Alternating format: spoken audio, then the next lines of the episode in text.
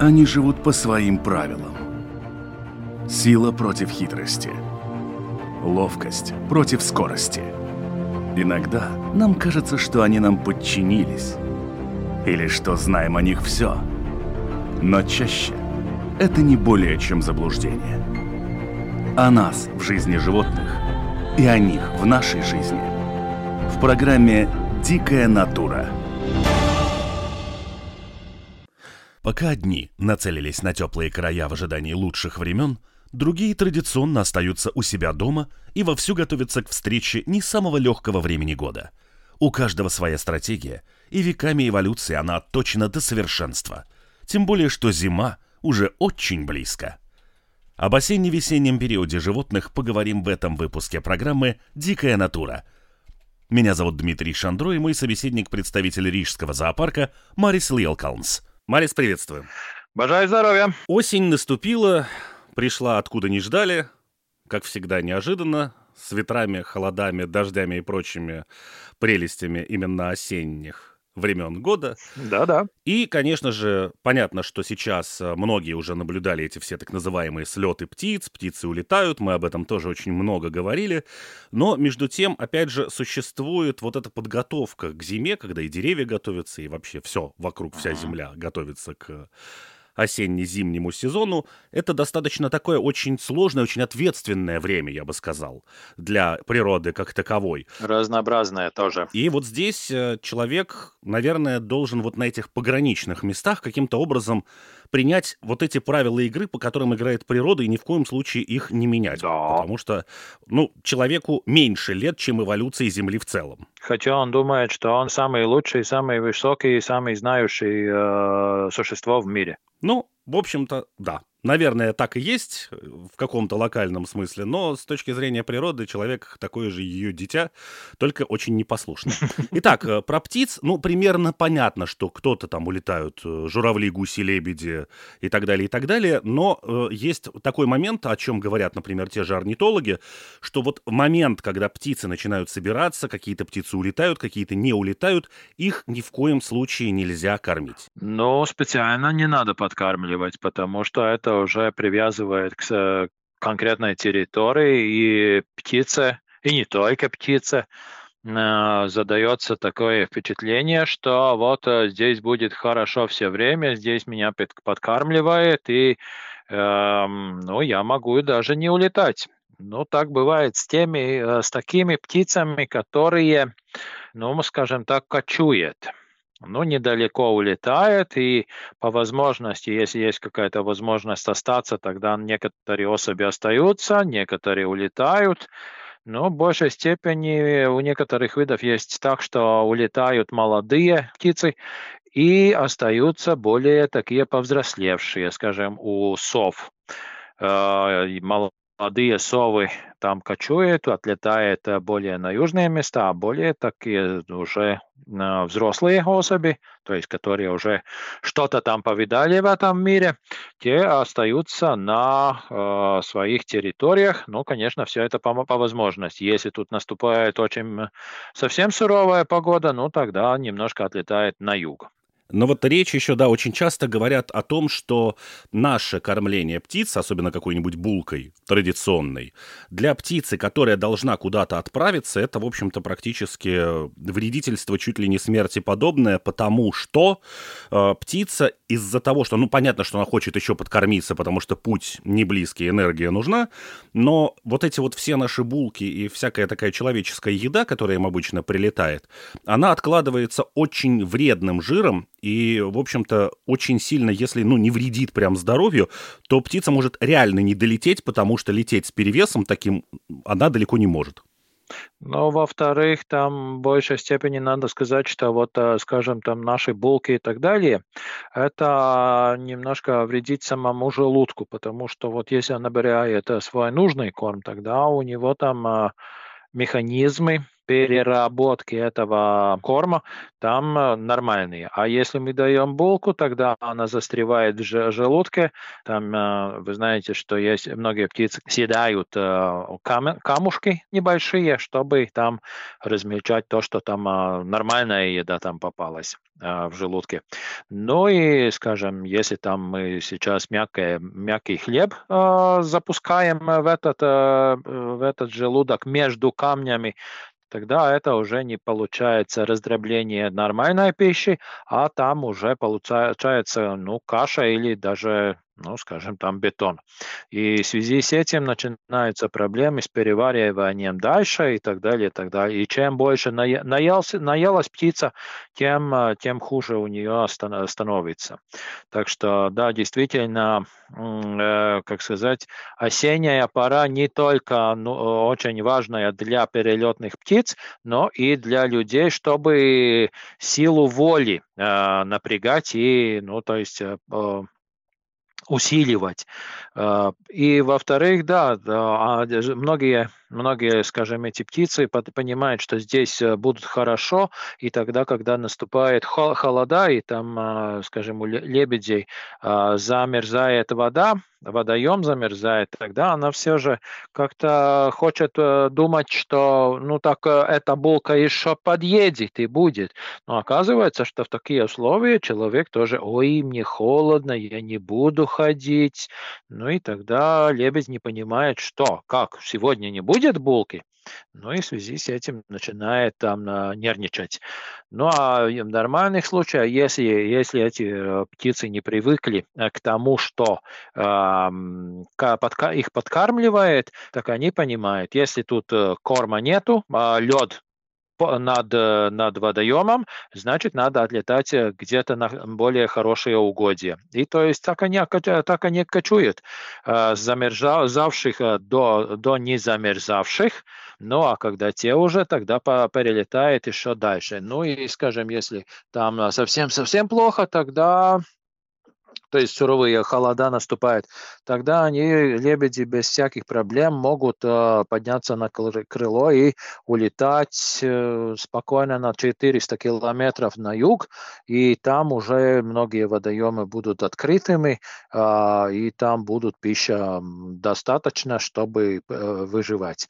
И во-вторых, если э, летом многие птицы территориальные, то есть э, не любит э, поблизости своей семьи другую семью, тогда с наступанием э, осени, заканчиванием брачного периода, они как бы уже ну, позволяет к другим тоже при, приблизиться более близкое расстояние, и, значит, эти, эта территориальность заканчивается, и таким образом зимой и осенью можно наблюдать довольно большие стаи лебедей, а, не так, как а, летом, только своя семейка.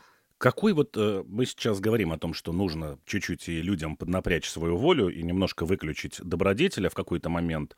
Можно ли определить вот этот какой-то временной период, когда не надо подкармливать птиц? То есть вот Потом опустились холода, да на здоровье. Те, кто остались, можете их подкармливать, это дело хорошее, дело полезное, но вот сейчас не надо. А, опять-таки надо тех, которые остаются, те, которые наши местные э, зимующие птицы, тех, конечно, можно подкармливать, но опять-таки э, с правильным подходящим кормом нежели там а, вся, вся, всеми этими булками.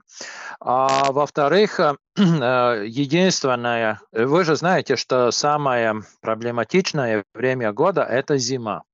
А в остальное другое время все животные могут э, ну, спокойно, без всяких проблем найти себе э, корма и себя и своих малышей покормить. И в связи с этим подкармливать можно только зимой а в остальное время, остальное время года, пожалуйста, не надо этим заниматься, потому что, ну, скажем, некоторые лебеди уже знают, что их будут, как только они возвращаются на свой собственный водоем, тогда их уже будут ждать целые батоны э, хлеба или всяких этих булок. Так что никаким образом ни э, весной, ни летом, ни осенью не надо подкармливать э, этих животных. С птицами чуть-чуть э, разобрались, но еще до холодов тоже далеко. Опять же, у нас есть животные, которые, они не перелетные, не переходящие, никуда не кочующие.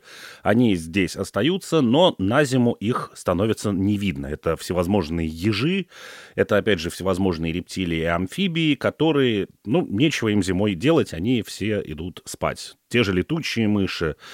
И я так понимаю, что сейчас начинается вот та критическая пора, когда они уже начинают задумываться о своих местах покоя. А люди все-таки, опять же, если выдается какой-нибудь солнечный денек, почему бы не прогуляться где-нибудь по лесу, по парку? Вот каких мест, может быть, стоит избегать? Может быть, стоит как-то поменять свое поведение и думать о тех, кто может где-то пытаться найти себе какую-то там, не знаю, хатку, спаленку. Некоторые животные могут прятаться в куче листьев, э, которая там собралась э, в каком-то местечке. Ну, тогда это не надо трогать, э, ну, разгонять во все стороны и так далее. Так что нужно прилично вести в природе. А насчет тех, которые остаются здесь на, на зимовку, там, там у них очень разные стратегии. А, конечно, рептилии, амфибии, те, которые холоднокровные, у которых э, температура тела зависит от температуры воздуха, их поведение становится более медленнее, и тем самым они уже более питаются найти какое-то укромное местечко под каким-то деревом, в каких-то, ну то есть на земле, на, на, на под э, мхом или так далее. Или некоторые э, ищут свои убежища в, на водоемах, и на дне э, перезимует, ну, конечно, ну, в таких условиях. Некоторые из амфибий, ну, скажем, тритоны зимуют на суше, и когда начинается холодать, тогда уже они ищут какое-то подходящее место или в подвалах, или под крыльцом дома, или полом. И, ну, такое подходящее место, где такое не замерзящее, и э, довольно таки сир, сырое место и так далее. У них, э, у этих животных самое главное, чтобы была температура низкая, но чтобы не все замерзло. Потому что если там получаются ну, минусовые температуры, тогда они замерзают, и тогда уже ну, от этого они не просыпаются. А так, если температура около нуля, тогда это самое лучшее место, где, где, где находиться и э, как перезимовать, потому что э, ну, обмен веществ близок к нулю, то есть практически не проходит. И, значит, э, тем самым эм, там, эм, если какие-то запасы там набраны, тогда эти очень медленно, очень медленно истощаются. А если была там температура очень там большая, высокая, и таким образом, таким образом надо было по-другому думать, чтобы выживать. Ну, а тех, которые, скажем так, теплокровные животные, у тех, конечно, все немножко по-другому. Опять-таки, некоторые э, Э, понижает температуру э, для того, чтобы перезимовать, но здесь есть небольшие отличия. У одних температура тела понижается практически до нуля. К таким э, животным мы можем относить соней, летучих мышей, ежиков, и так далее. Так что у них температура практически очень низкая. Таким образом, они становятся практически, ну, как бы окаменелые. Э, и таким образом э, тоже у них э, обмен веществ понижается практически до нуля. Дыхание очень медленное, там они практически неподвижные. Ну и таким образом они питаются перезимовать, сохранять себе, ну, там, кусочки энергии и до, до весны весны. Конечно, там а, осенью они поедают много, чтобы набрать какой-то жир. Там а, как рисует, что вот а, ежики с яблоками и грибками на, на иголках гуляет и, потом их съедает, и потом их где-то укрывает на каким-то, каких-то местечках. Но это так не происходит. Они все, все, что нужно, там съедает. Это не грибы и не яблоки, а мясо разное, улитки, червячки и так далее, и так далее. Это для ежиков. Ну и таким образом они могут перезимовать. И вот э, сейчас э, немножко меняется кли- климат, и в конце концов получается так, что вот температура такая более-менее низкая, бли- близко к нулю, но снега нету. И вот это время довольно-таки плохое для него, потому что они укрываются именно в каких-то кучах листья, листьев и в таких местах. И э, так как они практически неподвижные, так э, лисица проходит э, мимо, видит э, его, почувствует его и сразу может его спокойно съесть. А если это все покрыто э, каким-то оболочкой снега, тогда они находятся как бы под одеялом, теплым. Ну и э, тогда уже практически никакая лисица там им не страшна, и они могут спокойно перезимовать. Тут я вот предвосхищаю этот сезон, потому что каждый год появляются всевозможные сообщения э, о том, что мы нашли там мертвого ежа, мертвую змею, мертвую еще кого-нибудь. И э, понятно, что это все животные, которые на самом деле находятся в спячке. Наверное, э, определить теплокровного ежа, что он жив, проще. Если человек вот натыкается на животное, которое просто лежит где-то неподвижно, не знаю, в куче листьев, неважно, э, чего нельзя делать и можно ли аккуратно все это зарыть обратно и, и, и спокойно уйти? Это самое лучшее, зарыть его обратно там, э, чтобы его никто не тревожил. И во- во-вторых, во Э, ваше посещение как-то все же связано с какими-то запахами. Ну, то есть вы, вы там э, гуляя оставляете свои запахи, если там порылись в этой куче листьев и, и так далее, вы, вы оставляете свой запах. И таким образом тоже вот этот хороший след для того, чтобы кто-то э, этого ежика нашел. Но, в принципе, если такой живой, но не, э, не двигающийся ежик, он не будет как э, мертвый лежать, а он там так ну, может или там глаза, глазами там э, моргать немножко и так далее. Но э, это там отличие. Но самое-самое-самое лучшее не тревожить их. Ну, и если кто-то там попался на следу, тогда их, конечно, ну, попытаться ну, где-то в, в укромном местечке за, за, за, занести. Но никак, никаким образом нельзя его таскать вовнутрь помещений, а, потому что вот с нагреванием у них а, повышается обмен веществ, то есть а, ему дается сигнал, что началась весна и начинается теплое время.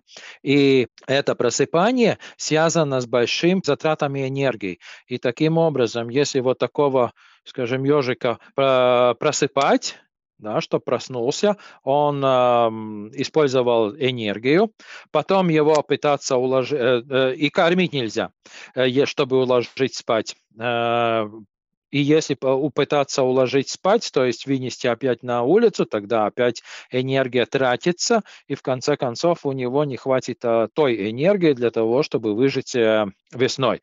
Почему я говорил еще, что кормить э, ежика, скажем, посередине зимы нельзя, э, когда его захотят еще, ну, скажем, там э, положить спать.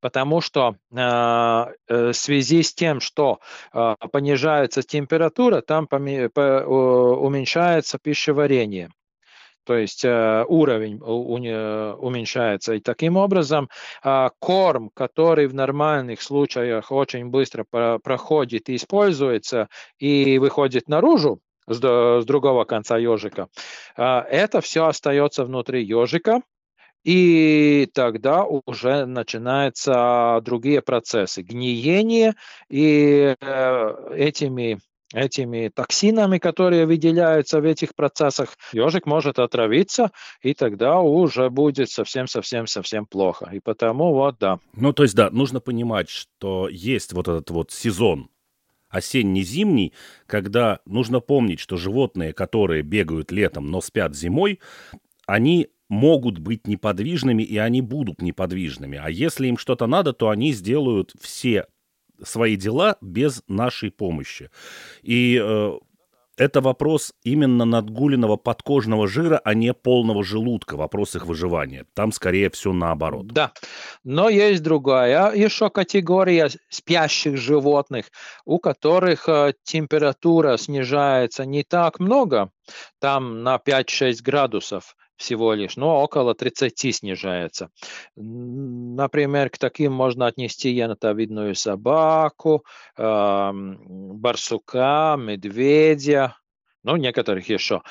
Э, значит, у них там температура снижается совсем немного, но э, обмен веществ э, понижается тоже, но не до, не до такой степени. Э, вы знаете, наверное, когда-то в таких рассказах об охоте, наверное, читали, что вот были там случаи, что, э, что э, охотники э, с собаками гонялись за каким-то оленем, и вдруг олени или собаки там в какую-то кучу запрыгнули, и из этой кучи под, под, под снегом вылетает медведь в другую сторону, и таким образом может бежать. Да, действительно, они э, могут очень быстро сообразить, что, что делать и какая, какая сейчас ситуация, и они могут быстро реагировать, эти спящие. И, скажем, э, если, посмотри, если приходит оттепель где-то около нуля или плюсовые э, температуры, тогда тоже из своей норы может енотовидка выходить и погулять. Так что в таких случаях тоже бывает, что вот э, из норы выходит, э, можно видеть там а, оставленные следы енотовидной собаки. Так что у них там а, ну, промежуточный уровень, а, там снижение температуры и, перезимовки. Ну вот э, уже упоминались, в общем-то, главные спящие животные наших лесов – это медведи. Э, насколько мне известно, ведь зима – это даже не просто спячка у медведей. Ну, наверное, самец где-нибудь там завалился и спит, конечно. А что касается самок, ведь это тот э, момент, когда у медведицы появляется потомство, и которое в этой берлоге до весны там, наверное, не прям сильно-то спит. Да, ты так думаешь, что зимой рождаются малыши у медведицы? А нет? Конечно, да. Где-то в январе, в, около ну, там, там Нового года, после Нового года, в, в январе, действительно, у мамаши медведицы рождаются малыши, но они очень маленькие, э, где-то полкилограмма весит, а незрячие, ну, очень-очень-очень малоподвижные, там очень-очень маленькие, они сами просто, э, ну, никак не могут себя обеспечить. Э, и таким образом э, в, в такое укромное местечко в берлоге мамаша там дремлет. Конечно, она просыпается, не, она не значит, что вот э, мамаша спит, а там дети родились. И... Ну такая, да, легла в декабре и потом такая в апреле проснулась, о, дети. Так некоторые думают, что так получается. Но на самом деле это такое невозможно, потому что малыши, во-первых, раздают раздает э, шум, раздает крики, они кувыркаются, и их надо кормить, и их надо облизывать, чтобы там животики хорошо работали и так далее, и так далее. Но в это время мама, малыши кормятся только материнским молоком, и, значит, э, ничего другое не кушает. А когда, скажем, в марте выходят на, э, из берлоги в нормальном случае, тогда, э, конечно, начинает питаться уже другим кормом, начинает изучать природу тоже и так далее. И таким образом, вот если потревожить такую медведицу, скажем, в зимней спячке, когда малыши совсем-совсем маленькие, ну тогда может быть и случай, что мамаша не возвращается в берлогу, и тогда эти малыши, которые там были, мож, могут и погибать. Да, наверное, стоит э, заострить внимание как раз-таки на том, что далеко не все природные механизмы, которые связаны с э, материнством, они также связаны с какой-то агрессией, с попыткой отстаивать э, своих малышей. У хищников есть механизм, что мама значительно важнее ее потомства, потому что она может впоследствии принести новое потомство, а новое потомство без нее точно не выживет. И поэтому, потревожив каких-то из вот таких вот животных, тех же медведей, которые, у которых зимой именно потомство, в отличие от других там хищников, которые свои выводки делают по весне, когда достаточно корма, то, в общем-то, очень велика вероятность того, что просто мама уйдет, спасая себя куда-то, и больше назад не вернется. Да, так может быть. Но, опять-таки, э, мамаша, когда в испуге э, вылетает из берлоги зимой, это одно дело. А если там потревожить медвежонка, когда он уже на улице, то есть в лесу гуляет вместе с матерью, ну, тогда лучше, как сказать, это дело не делать и обходить это малышей с большим кругом и не тревожить их, потому что вот тогда уже можно понять, э, насколько быстро мамаша реагирует и насколько грозно она реагирует на, на вот э, такие выходки людей. Но в целом мы можем сказать, что животный мир, вот если посмотреть, он э, по большому счету ведь любое животное могло бы пережить зиму здесь. Да? Те же самые птицы, о которых мы, в общем-то, начали говорить, какая-нибудь ласточка запросто могла бы пережить и мороз. Вопрос только в том, что они очень сильно завязаны на кормовой базе, а если это какие-нибудь там насекомые, если это какие-нибудь э, хладнокровные или кто-то еще, которых зимой нет по понятным причинам, то есть, в общем-то, нечего, и поэтому одни впадают в спячку, другие берут чемоданы в руки и... И выписывают себе загранпаспорта. А, да, так, так и есть. А, а, перелеты птиц а, действительно связаны с, те, с кормовой базой, потому что нечем кормиться. Если бы было чем кормиться, тогда, может быть, и некоторые остались бы. Скажем, те же самые наши воробьи, во время брачного сезона они очень много поедают э, и своим малышам выкармливают личинки разные. А зимой, зимой, э, осенью они переключаются на разные зерна. И таким образом вот поедают вот эту, этот корм. Так что зимой и, лет, зимой и осенью одно дело, один корм, а летом, весной, когда надо выхаживать малышей, тогда питается другим кормом, которого навалом э, в окрестности. То есть личинок, как, как мы знаем, очень-очень-очень много. Ну, то есть, э, в общем-то, в завершении мы можем сказать о том, что осенний, зимний период – это достаточно критическое время года, ну и, наверное, еще ранняя весна для очень многих, когда птицы те же возвращаются, прилетают, тут э, светит солнце, а через два дня опа, и сугробы по колено. Ну да, и потому самые первые э, пролетающие птицы, они более зависят от погоды, и тем самым а, они могут, если плохая погода, тогда они отлетать э, на, на юг более а, подходящие. А те, которые прилетают э, весной где-то попозже, э, разные там, и ласточки те же самые, они более так привязаны к дате и то есть конкретного, конкретного времени. И тогда, значит, они, они знают, что очень много корма в это время уже есть, и просто тогда там будет чего есть. А самые первые, которые жаворонки и аисты, и э, скворцы, тех, если потревожит э, снег, более глубокие сугробы, то, тогда они могут отлетать на более южные места. Но еще есть один способ, э, как пережить зиму, и этот очень тоже важный. Э, это шубы, разные, разные шубы. И вначале ты говорил, что некоторых животных довольно трудно увидеть. Да, это так, и потому что они меняют цвет. Если летом приспосабливается к той окраске, тогда зимой они становятся более такие сероватые, э, темные, чтобы, э, то есть в лесу, когда там а, много деревьев, тогда более не такие цвета уже, чтобы спрятаться между, между деревьями, ну, более таким сероватым видом. видом. Так что очень теплые шубы, да, очень нужное дело. И наши, наши верблюды сейчас очень быстро растут.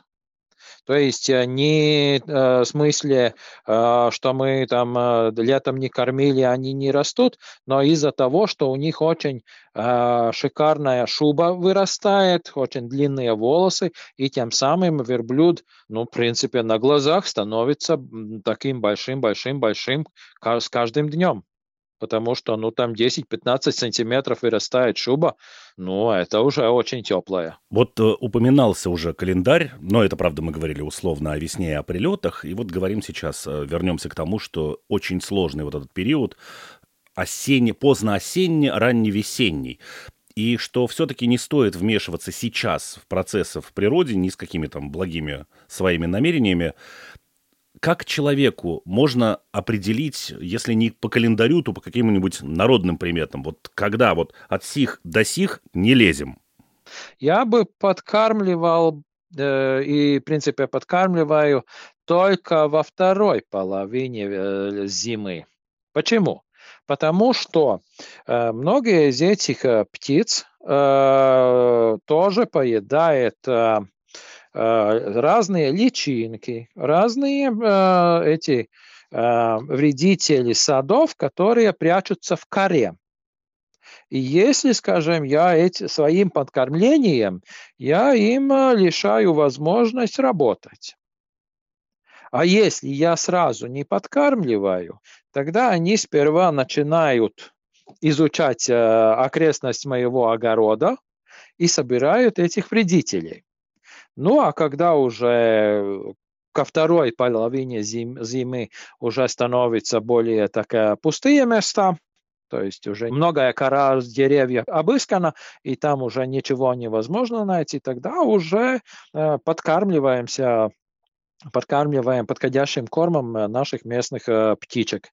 Но если тут начинается, ну, э, раньше или позднее начинается подкормка этих птиц, тогда надо это все непрерывно, э, без перерывов, каждый день в любой погоде, пусть даже буря, пурга идет, э, надо быть в этой кормушке корм потому что они привыкают к этому месту, они знают, что в этой, на этом месте будет э, корм, и они если не увидят, что там кормушка пустая, они, они начинают нервничать, э, где тут найти этот э, корм и так далее, и так далее. И таким образом ну, могут и быть проблемы с этим, э, с выжива- выживанием. И самое главное, чтобы корм был рано утром. То есть, когда уже расцвет, э, расцветает, тогда корм должен быть уже там, э, в этой кормушке, потому что ночь была длинная, холодная, э, затраты энергии пошли, и надо их э, восстанавливать. И таким образом, э, ну вот, э, корм есть, э, и должны э, покормиться. Ну, то есть, вот, чтобы подытожить, мы можем говорить о том, что если природные погодные условия не являются то, что называется какими-то аномальными, если это нормальное течение погоды, которое присуще конкретному там времени года, то вмешиваться в природные процессы, в общем-то, не стоит.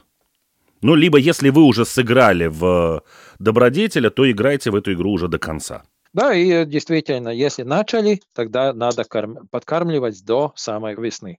Но весной нельзя подкармливать. Большое спасибо, Марис, за рассказ, за беседу.